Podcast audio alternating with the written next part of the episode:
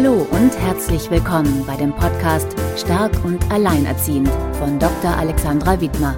Hier geht es darum, was du selbst trotz nicht einfacher äußerer Umstände als alleinerziehende Frau bzw. alleinerziehender Mann tun kannst, deinem Alltag leichter und zufriedener mit deinen Kindern zu gestalten.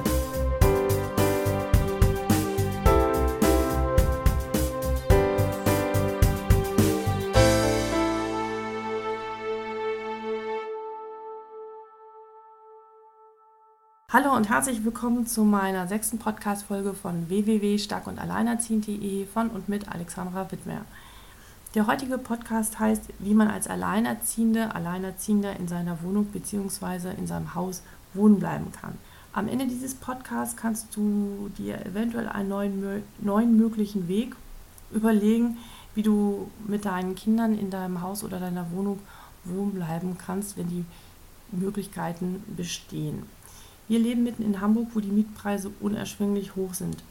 Nachdem die Beziehung zu dem Vater meiner Kinder auseinandergegangen war, kam schnell die Frage auf, wie und wo wir weiter leben können. Ich hatte viele Optionen durchgespielt und merkte, dass zu der ganzen Veränderung ein Umzug für mich und auch die Kinder zu viel gewesen wäre. Wir sind hier in unserem Stadtteil integriert und unsere Kita ist direkt nebenan. Bei anderen Muttern hatte ich zuvor schon dieses Dilemma mitbekommen. Viele brauchen viel soziale Unterstützung und haben als alleinerziehende Frau oder Mann auch einfach hier keine Wohnung gefunden. Die ersten zwei Jahre finanzierte ich alles alleine, also diese Wohnung soweit, oder, und merkte aber, dass das auf lange Sicht nicht so weitergehen konnte. In den Gruppentreffen der Alleinerziehenden, wo ich regelmäßig bin, spielten einige mit den Gedanken, eine Art WG zu gründen.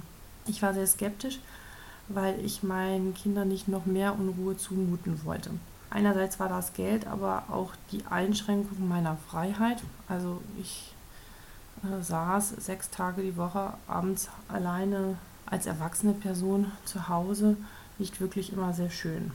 Im Februar wagte ich dann einen ersten Versuch und meldete mich bei knocknock.de an. Den Link zu der Webseite findet ihr in meinen Shownotes.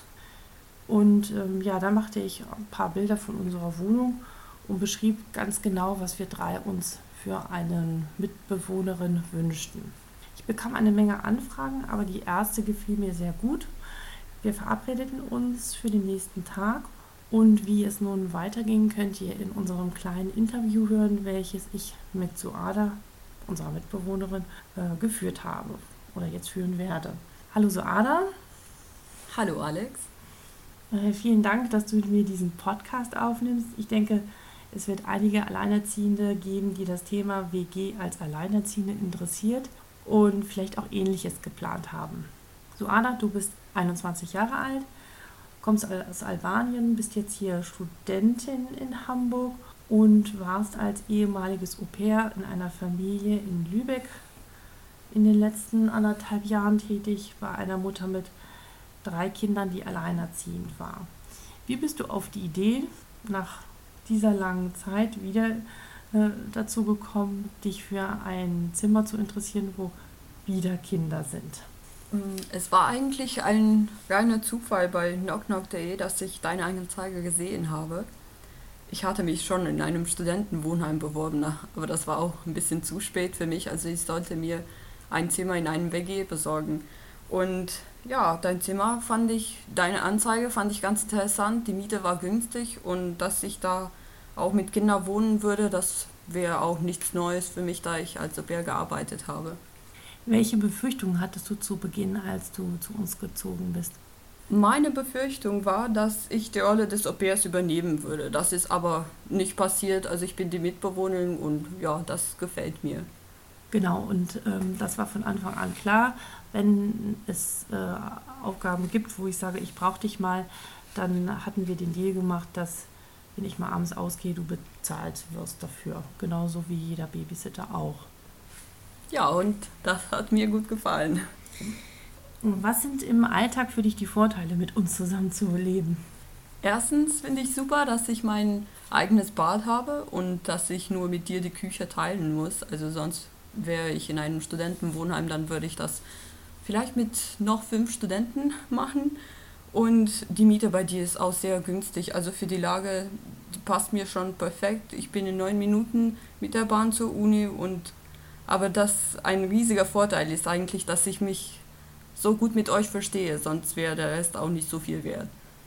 Das freut mich sehr und das ist natürlich das A und O. Man sollte niemanden zu sich nehmen, wo man kein gutes Gefühl bei der Sache hat. Was sind die Nachteile für dich, hier mit uns zusammen zu wohnen?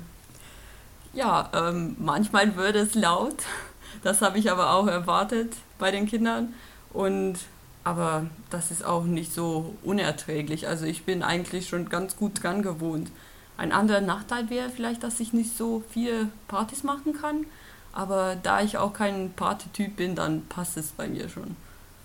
Okay, äh, du weißt, du darfst aber auch mal Freunde einladen. Ja, habe ich auch gemacht. Was würdest du anderen jungen Menschen empfehlen, die sich sowas vorstellen können? So eine Art Post-Au-pair-Zeit mit einer alleinerziehenden Mutter oder Vater zu verbringen? Wenn sie, das, äh, wenn sie sich das vorstellen können, dann sollen die das auf jeden Fall probieren. Das klappt super.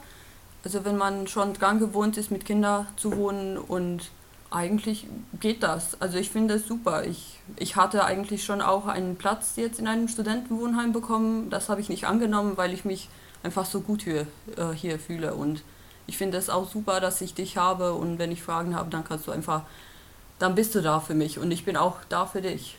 Oh ja, vielen, vielen Dank. Äh, besonders jetzt, wo ich mir meinen Fuß gebrochen habe und du mir meinen Kaffee von A nach B trägst, äh, ist das wunder, wunderbar. Und ich bin sehr dankbar dafür.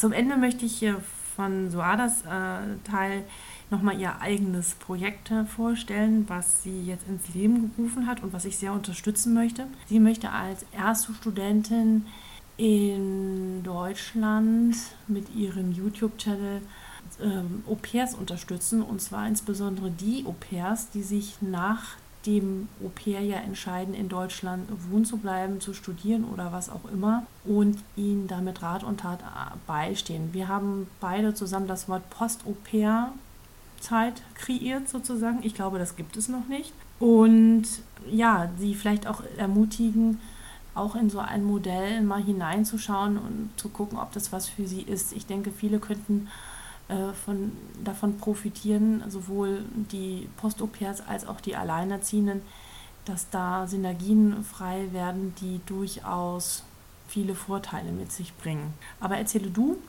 wie dein YouTube-Channel heißt und was du da genau machen möchtest. Ja, mein YouTube-Channel heißt Suis Post-Au-pair Leben, ist eigentlich ziemlich neu und da möchte ich eigentlich nur einfach meine Erfahrungen äh, austauschen mit, also mit anderen Au-pairs, die jetzt gerade ein Au-pair-Jahr machen oder die als Au-pair gearbeitet haben. Und ich möchte einfach Fragen beantworten und die helfen. Ich hatte auch Fragen als Au-pair und ich habe eigentlich, ja, meine Gastmutter hat mich schon geholfen, aber wenn man das von anderen Au-pairs ähm, erfährt, dann fühlt man sich irgendwie anders. Also ich, ich, will, ich will einfach helfen und ja, erfahren, Erfahrungen austauschen. Super. Der Link zu äh, dem YouTube-Channel von Soada findet ihr auch unter meinen Show Notes. Okay, vielen Dank soweit und äh, nun bist du dran mit dem Interview und ich äh, darf antworten. ja. So, Alex, du hast dein Schlafzimmer aufgegeben und deine Gäste-WC. Fällt dir das nicht? Ganz ehrlich, nein. Ähm, vielleicht die erste Woche war es ein bisschen ungewohnt. Ähm, dort zu schlafen, wo ich auch wohne. Aber ich habe mir mein Wohnzimmer sehr schön hergerichtet, wie ich finde. Und ja, wir haben noch ein anderes Badezimmer. Für mich fehlt da überhaupt gar nichts. Der Zugewinn ist immens viel höher. Und den meinen Kindern geht das genauso. Wie haben aber deine Kinder am Anfang darauf reagiert? Ja, wie ich schon gesagt hatte, ich hatte zu Beginn sehr viele Befürchtungen. Wie kommen die damit klar, wenn jemand Fremdes hier einzieht? Ich habe den beiden das sehr ausführlich erklärt habe auch den Vater darüber informiert und mit eingebunden und dich ihm sogar vorgestellt, genau, weil ich die Sorge hatte, hm, wie gehen die da jetzt mit um? Die haben aber sehr positiv darauf reagiert und freuen sich jeden Tag immer wieder, dass du da bist und du hörst einfach hier mit her und morgens, wenn sie lassen sie sich wenig schlafen, das muss ich schon zugeben, da kriegen sie es mit der Lautstärkeregelung noch nicht so ganz hin. Nein, also die haben gut darauf reagiert und es ist einfach schön. Und was hat sich, äh, was hat sich noch für dich verändert, Alex? Also was sind für dich die Vorteile, dass ich mit euch zusammenlebe? Also ich freue mich einfach, dass du da bist. Und viele haben Angst, dass sie keine Privatsphäre mehr haben. Äh, das ist bei mir gar nicht so. Mm, wir sitzen oft auch abends getrennt in unseren Zimmern, haben die Türen zu und jeder macht sein Ding.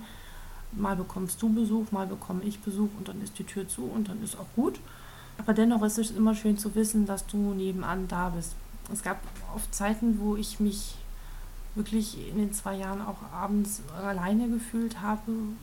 Klar sind die Kinder da, aber irgendwie so eine erwachsene Person ist nicht da, mit der man mal kurz irgendwie so ein bisschen schnacken kann über den Alltag, wie auch immer. Und das ist nicht zu unterschätzen und das ist ein ganz schönes Gefühl, da dich als Ansprechpartner zu haben. Außerdem kann ich dich auch, wenn ich es brauche, mal als Babysitter vor Ort nutzen.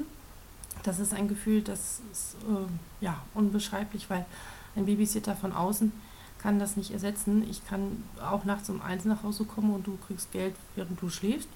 Ist natürlich auch schön, wenn das vorkommt. Es ist nicht so, dass ich das ständig nutze.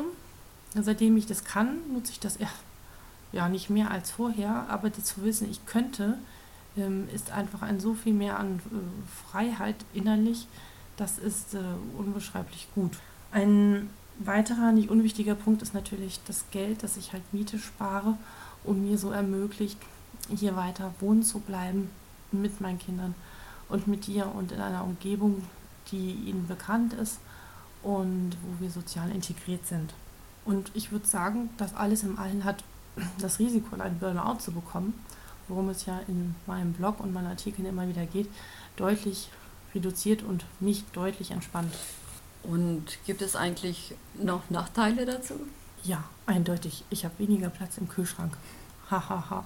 Nein, im Ernst. Nein, ich sehe momentan keine Nachteile. Vielleicht, wenn du jeden Abend losgehen würdest und Party machen würdest und hier 20 Leute tanzen würden. Das ist aber nicht der Fall. Das haben wir ja auch vorher geklärt. Und ich glaube, das ist auch ganz wichtig, dass vor allem Mietvertragsabschluss, Untermietvertragabschluss ähm, deutlich zu machen, dass das nicht möglich ist mit den Kindern. Ja, und sonst noch ein Nachteil.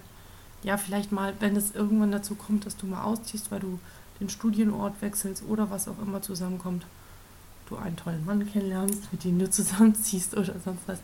Ähm, ja, aber ich denke, das ist das, der Lauf des Lebens. Äh, es gibt immer Veränderungen und auch Au-pairs verabschieden sich nach einer Zeit. Insofern denke ich und hoffe ich, dass die beiden auch mit diesem Wechsel und Weggang irgendwann zurechtkommen werden.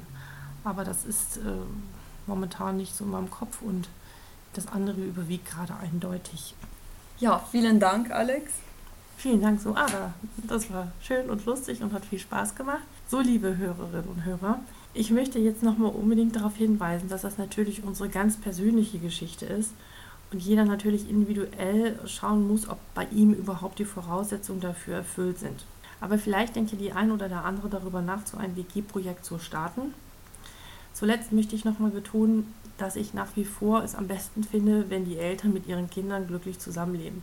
Doch wenn das nicht funktioniert und klappt, bin ich dafür nach Alternativen zu suchen, um das Risiko bei uns als Alleinerziehende an einem Burnout zu erkranken deutlich zu reduzieren. Und das führt zu einer Reduktion, eindeutig. Wenn dir dieser Podcast gefallen hat und du von mir und meinem Blog mehr erfahren möchtest, dann trage dich gerne in mein gratis E-Mail-Abo ein und erhalte kostenlos Updates und einen Zugang zu meinen Sonderpodcast-Folgen. Ich freue mich, wenn du wieder reinhörst und denke immer daran, wenn es mir gut geht, geht es auch meinem Kind und beziehungsweise meinen Kindern gut. Alles Liebe und Gute, Alexandra.